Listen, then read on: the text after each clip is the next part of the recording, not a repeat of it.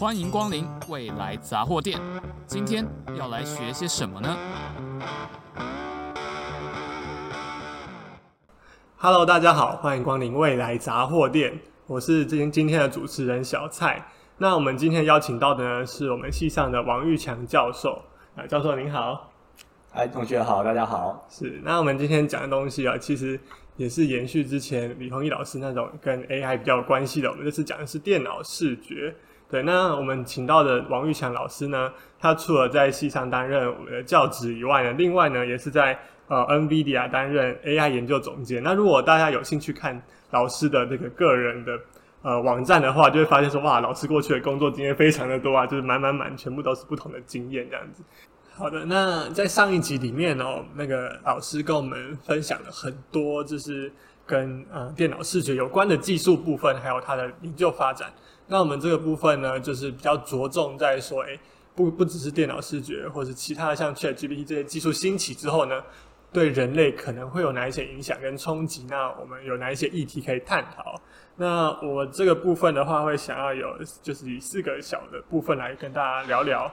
那一开始的话，想先问一下，说，诶，就是，呃，哦，先先声明一下，就是说这些议题，我们等一下聊的议题呢，都是呃现在还没有定论的议题。那我们毕竟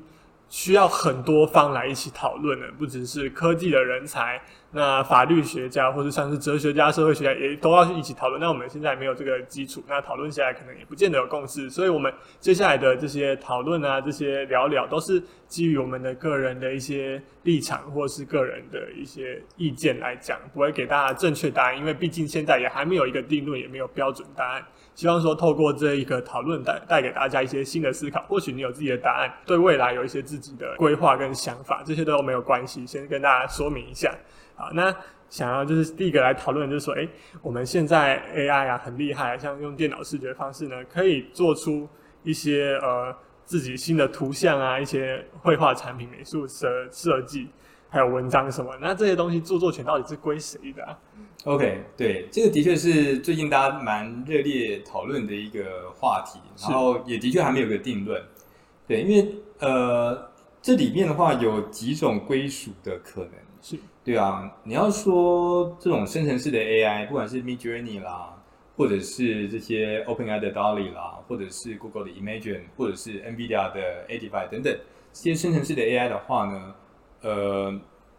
如果你是需要让它生出图，诶，那这些公司当然会 claim 说，诶，这个资料是我自己收集的，嗯，模型是我家的员工自己设计的，对不对？那所以。如果这边产出来的东西的话，是不是应该它的这个制裁权呢？一些 IP 应该是要归公司自己，对，这个是一种角度。对对。那可是大家也知道，就是说我们在做这种生成式的 AI 的时候，呃，如果使用者需要互动，使用者要下 prompt，对不对？嗯。使用者要下一些指令，要下一些描述。那这个时候呢，呃，有一种可能。的角度就是说，那如果当使用者没有下这些描述的话，那这个图也生不出来。对，或者说不同的使用者对于同一件事情有不同描述的时候呢，它的确长出来的图也会不一样。嗯，对，所以呃，当我这个指令怎么下，那这个又很吃是哪一个使用者在下这个指令的？对啊，所以这样子的话，这个制裁权好像又不完全。是公司说了算，模型这家这个这个这个所属的公司说了算，这样子，对啊，所以里面的话的确会有呃这个公司的角度啦，也会有使用者的角度。那当然，我们现在讲这些事情的话，是基于这些公司是把模型先免费开源，让使用者来试，让使用者来用啦。嗯，但是我相信，呃，这些公司的模型最终最终，如果是要让使用者也好。或者其他的公司来商用的的话，嗯，我相信它还是会有一个合作的方式。它不管是买断啦，或者是怎么去谈后面的一些权利金的分配，对啊，那那样子的话，或许或许呃，那种著作权或权利的归属又会不大一样，对啊，那当然后面就这样比较复杂了。那只是刚刚提出来，就是说你可以从资料生成的角度来看，那那那甲方会说，诶，那他他的角色比较重要。你也可以从呃呃，因为我下了什么指令，我下了什么 input，它才有办法长出这种独特的结果的角度来看。那如果是这个角度的话呢，那其实乙方这个 user 的角度，诶，其实也很重要。那没有它，也生不出这张图嘛。对，对对对对对，所以才说这种生成式的 AI 这个技术很新，这种呃应用也很新，对啊，所以有些东西的确还没有这么的完美，这么的。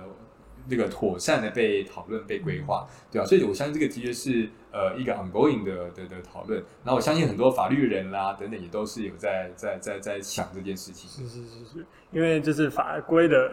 不进程，毕竟还是比科技的发展还要慢一些。那像台湾的著作权法，目前只有保护人跟法人，所以就等于说，如果是一个 AI 自己生成的作品的话，那个 AI 本身是没有受到著作权法的保护的。没错。那现在其实。在呃，国际上在讲这个话题的时候呢，其实有在分说，哎、这个创作品啊，它本身是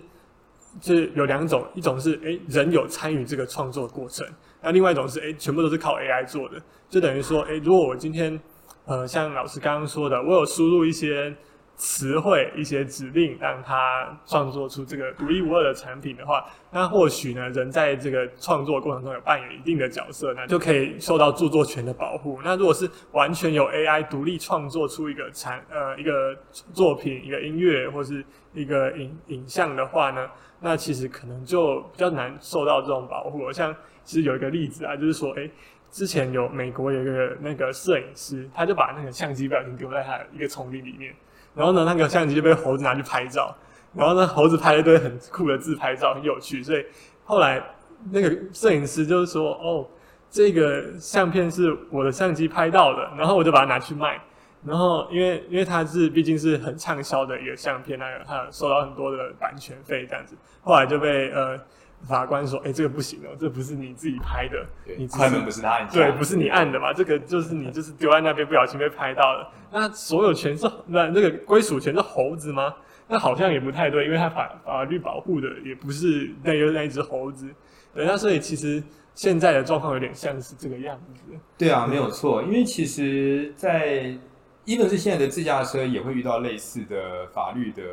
这种这种这种规范或考量。嗯，譬如说。”呃，现在美国很多人用特斯拉，就是用自动驾驶的方式在开车，对啊。那可是如果这样子的话，如果发生车祸，到底归属权，哦、对啊，这个问题的归属是谁？对啊，是说，因为这个车是特斯拉的，因为这个自驾系统是特斯拉研发的，所以今天我开了特斯拉，用了自驾系统，然后发生车祸，我的我没有错，我是要归给对特斯拉就要负责吗？但其实不是哦，现在问题还是会回到车主上面，嗯。对，因为是车主选择要用自驾功能，车主自己选择不不做任何的介入，对啊，所以这个跟刚刚的相机例子刚好也有点像，对不对？今天如果真的出事的时候，使用者目前还是会站在最终需要负责的角度，因为是你自己选择要用自驾系统的，对对对，所以就像刚刚的，因为你选择你没有拍，而且是让，而反而是让那个猴猴子猩猩去按下快门，这个时候你反而你就没有权利，你是让呃这个这个这个。那张相片的归属权反而是回到那个那只猴子上面。对对对对，对啊，所以就是现在讲的就是说有弱 AI 跟强 AI。弱 AI 就是需要人类去介入去帮忙，然后让它有办法产出一些东西。那强 AI 可能就是哎，它就自己产出很多片段。那这两个的这个呃著作权啊，或是权利的归属就会不太一样了。对对对，这个部分的话，就是很值得大家去多多思考说，哎，现在人类在。AI 生成这些图像啊、影片啊创作的过程中扮演了什么样的角色，那才会决定说，哎，那这个生成的这些作品呢，到底是属于谁的，或是它根本就是没有著作权，那就是大家都可以任意取用这样子。对对，没有错，是是是。那再来第二个部分的话，就是关于比较偏向道德的规范，呃，就是蛮好奇的说，像 AI 现在是基本上就像是一个婴儿，然后我们教他一些世界上的规则，让他去呃。做一些自己的判断啊，做一些给人类的建议。那其实身为一个婴儿，那基本上不太了解说啊，人类有什么道德啊，或者什么法律的规范。那这个这个时候，我们人类需要去介入说，啊，跟他讲一些规范，让他不会违背我们可能熟知的一些道德良知吗？这样会不会限制说这个 AI 技术的发展？OK，呃，对，我觉得这个的确是蛮重要，大家很多。呃，不只是技术人员，也很多是这些法律的也好啦，或或者社会学家也好，也都很关注的一个议题。对啊，因为其实，在这些呃科技的发展的当下，呃，一定还是要受法律的规范，一定还是要受道德的规范。对啊，因为譬如说，譬如说，呃，当初发明这些枪炮啦、火药的人，他或许也没有想到说，这个最后会拿到这些比较不好的用途上面，对犯罪的啦、战争的用途上面。对啊，所以技术虽然在发展，比如说当初的这一些火药、枪支等等的技术虽然可以发展，但是还是需要有法律的规范，对，不能侵犯人身的自由啦，不能做一些违反法律的事情啊，等等。对啊，所以我相信 AI 这边发展应该也是。对，那现在比较尴尬一点，我觉得大家就是说，因为 AI 的发展实在是太快了，对，对，所以法律有时候没有办法跟得这么快。对啊，所以所以现在的话，譬如说像 ChatGPT、OpenAI 等等，他们应该就是有呃请一些内部的专家，有去设定说哪些东西是在他们 AI 的生成当中呃不可以生成，或者是说要避免的。像对，所以他们比较像是透过内部的专家的导入，然后再透过内部的这种共识也好，或者这种内部的一种规范也好。来防止 AI 生成一些不适当的内容，不管是文字也好，或是一些视觉的内容，对啊。那我觉得这个如果在法律啦相关的规范上有跟上的话，那这样也会给这些 AI 的公司更明确的规定，对，什么东西一定不能生成，什么东西一定不能不能呃不能做，对。那比如说呃。当然了，还跟一些什么假假新闻、假消息之类的啦，对那个又是又是相相关的延伸的议题。但是，但是就是说，我觉得目前的难处就是就是 AI 的发展太快了，对啊，所以就是法律跟呃社会的规范还没有这么快的跟上。那这个是期待其他领域的专家呃一起一起一起坐下来，然后然后对好好讨论，把这些东西可以制定出来的。对啊，那当然，如果是回到我们的话呢，毕竟我们还是比较技术的专家，我们我们就是先 focus 在先把这些技术做好，我们就是相信人性本善，不会不会故意去做一些奇怪的事情这样子。对，因为所以这样子说起来，就是说现在法律就是制式的规定还没有跟上，所以目前只能靠团队内部的一些道德规范去约束它。那道德规范可能又有很多不同的。类别就是可能会也会互相抵触，像那种什么电车难题那种，就是给 AI 想的话，那就会有一些不管怎么选都会有争议的状况。是啊，是啊，是啊，对啊，对啊。那所以说这个部分其实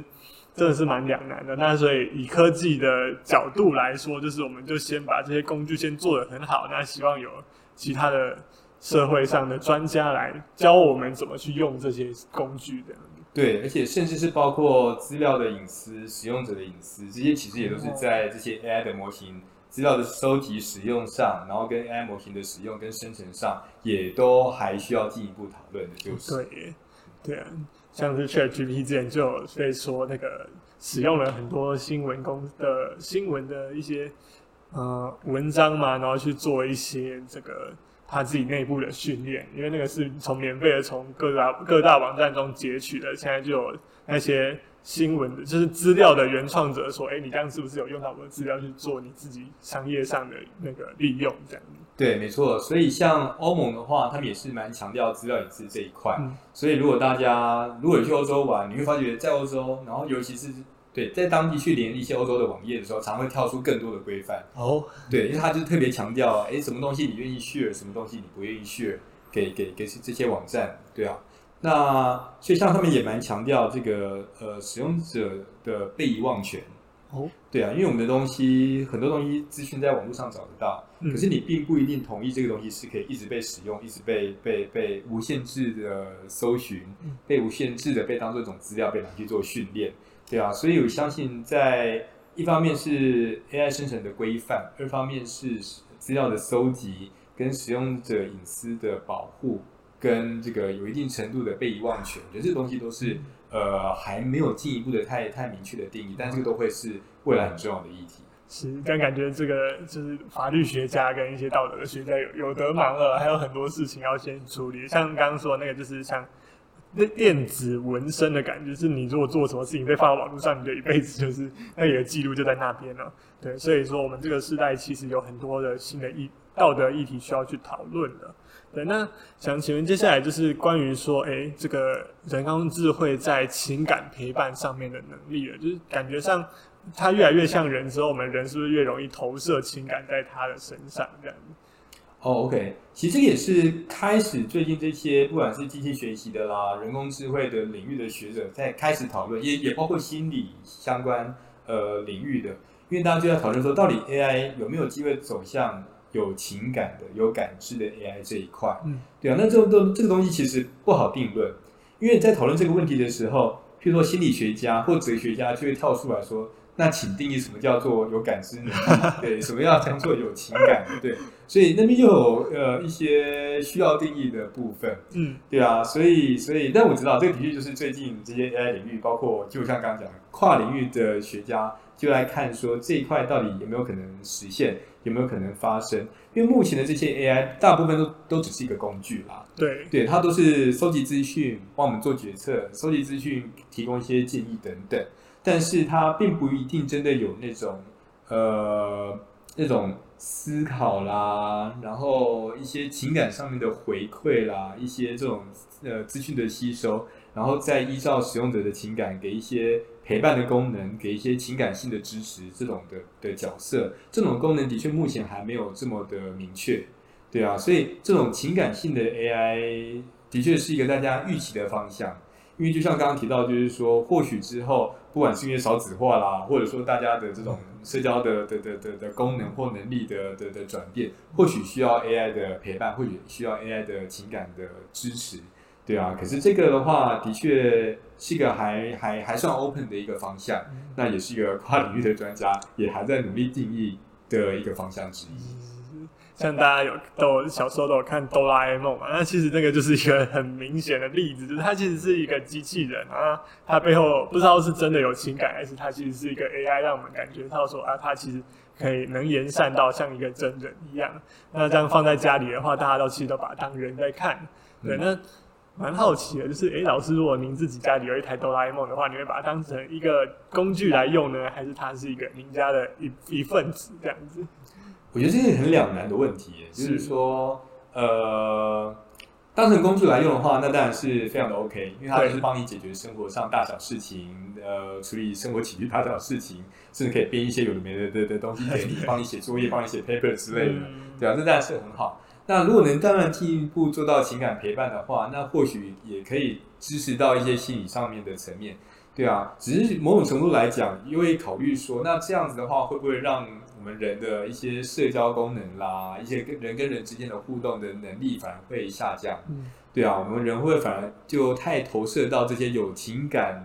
感知能力的 AI 的机器人啊工具上面，那反而就越来越减少了跟真人之间的互动这一块。对啊，所以这样想一想，其实有点可怕了。不过不过，反正反正这个还是大家在在努力去定义跟解决的这个方向。对啊，但我觉得这个的确是一个呃蛮值得省思的问题。那这个就就像刚刚提到，其实跟不只是跟科技的相关，其实也跟刚刚的这些这种心理层面啦、社会学相关的层面，大家也都蛮需要坐下来讨论，然后规范的这个议题就是。对啊，因为其实仔细想想，AI 它在乡土上比人还要友善多了。你只要问他问题，他一定会理你。对。那你要设定的话，他可能随时会来关心你之类的，对就不一定会这样。而且 AI 也不见得会骂你。对啊，所以其实感觉以后蛮有可能说啊，如果这个工具越来越像人的时候，我们会更愿意花时间在它身上这样子。对，搞不好以后就有人想要跟 AI 结婚，对，有跟情感能力的 AI 结婚这样。是是是是，对，感觉五五年、十年内会有这种事情发生，但不见得会是主流，但是我们可以去观察的部分这样子。对啊，那再来的话，就是可能会也是。近十年内会发生，可能近五年就会发生的事情了。就是说，AI 这个我们把它当工具来用好了，那它的能力其实是蛮强大的。像我们之前看到 ChatGPT，它本身这个刚试出的时候，就有蛮多人就拿来做一些呃文章的编写啊，或是翻译、整理这些功能，所以其实有办法取代一部分人类的工作了。那想请问一下，说，诶，老师觉得说以您对 AI 的了解啊，那目前的发展，这些 AI 的工具有办法取代哪一些性质的工作呢？哦，OK，对，我觉得现在 AI 的发展的话，其实会让很多比较 routine 型的、比较容易找到规律型的工作，很容易被取代。对啊，那譬如说，也不是说完全被取代啊，但至少就是说那边的需要投入的时间、人力会大幅的下降。因为我相信每一个领域，它的还是需要它的 domain knowledge，就是每个领域的专家还是需要有在那边。那对我现在随便举例啦，但希望没有冒犯到任何一个应应用或或或职业的的的的呃同学就是了，对啊，因为假设以记者来说的的话。那我是不是可以把所有访问的的的语音的资料自动转成逐字稿，自动转成这个新闻稿等等？那这样子的话呢，或许我本来需要聘十个记者，现在只需要一两个记者就好了。我现在大部分的采访、大部分的文书的撰写，就通通交给 AI 就可以了，对不对？因为不管用 ChatGPT 或者只有任何一家的这种 AI 的文书的的的软体，它都可以帮你自动去生成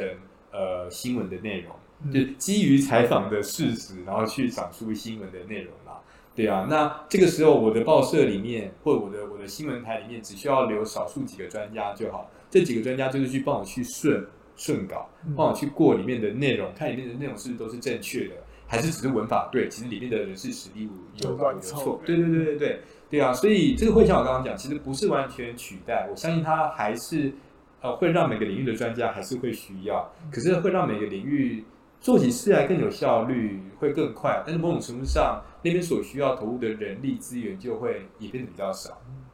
对啊，所以这个是呃这样的。那我相信，譬如说其他的会计也好啦，其他这种呃，譬如说客服的对话啊等等，对，因为客服的对话的话也是，因为大家在呃不管是订房、订机票、订饭店。对啊，或者是你客事后要客诉干嘛干嘛的，其实都是在针对后面的一个有规则的系统，在提出这样的需求或提出一些问题。对啊，那这个东西的话就不一定要一个所谓多专业多专业的人士在第一线去帮你去跟 user 去做应对。对，对啊，我其实可以有一个 AI 的对话机器人，那这个对话机器人的后面的大脑就是绑着这个。不管是订房的系统、绑着订票的系统，或者是一些公司的一些规则等等等等，那它就可以站在第一线担任客服的功能。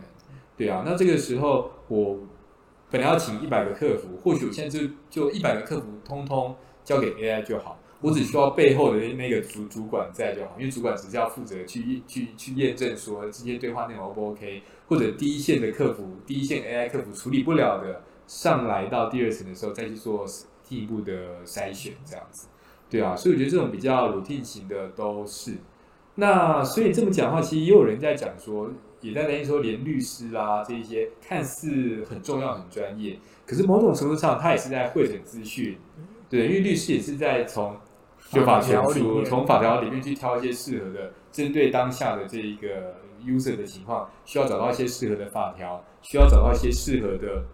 不管是跟检方或者是跟辩方的一些应对。对啊，然后要去做写一些诉状等等，所以其实这个也都是某种程度上有可能会让这些呃 AI 可以大大量的减少呃所需要的时间成本跟资源的一个职业之一这样子。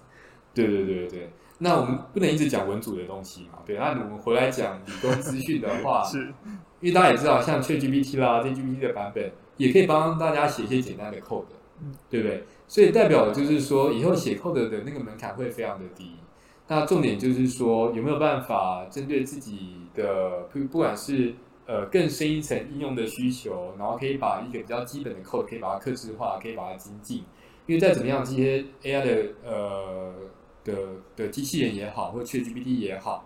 呃，就如同刚刚讲的，他们在每个 domain 要能克制化，要能深入，还没到这么的厉害啦。所以都一定还是要有每个 domain 自己的专家在。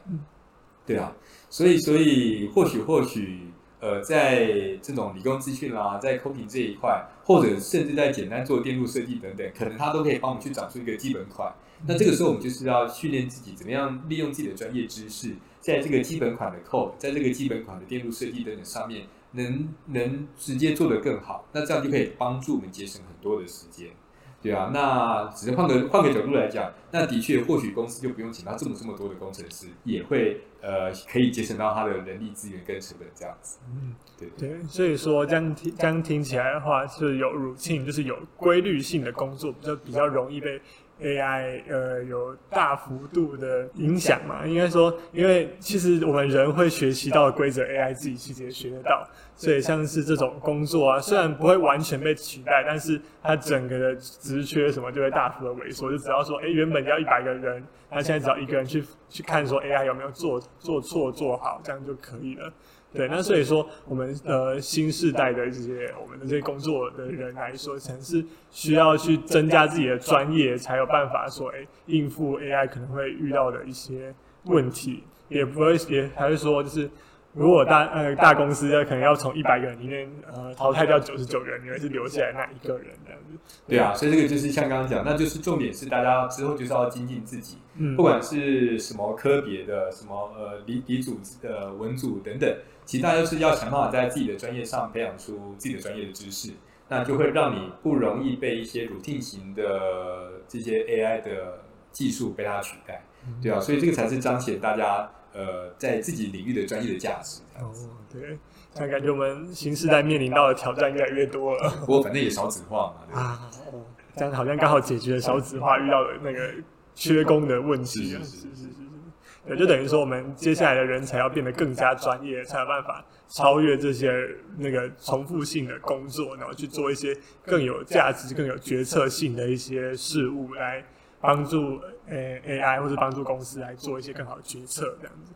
对，欸、是的，是。那我们这个部分呢、啊，虽然比较硬，但是觉得说，哎、欸，可以激起大家的一些新的想法，让大家对这个人工智慧造成我们对我们人类造成的冲击跟影响做一些醒思，或者说，哎、欸，做一些未来可能的规划，让自己在之后有办法生存下去，这样。那所以我们这个阶段呢，其实讨论的第一个就是说 AI。出现之后造成的著作权问题，那再来就是说，诶，AI 是不是需要受到道德和人性的规范？那再来就是说，AI 会不会取代我们现在的人际互动？以及最后就是说，AI 有没有可能会取代我们现有的工作？这样子。好，那我们这个是第二部分的节目。那我们下一集的话呢，会跟老师聊聊说，诶，老师个人的一些故事，那希望给我们一些启发，这样子。好那我们这一集的节目内容到这边，谢谢大家。未来杂货店，我们下次见，拜拜，拜拜。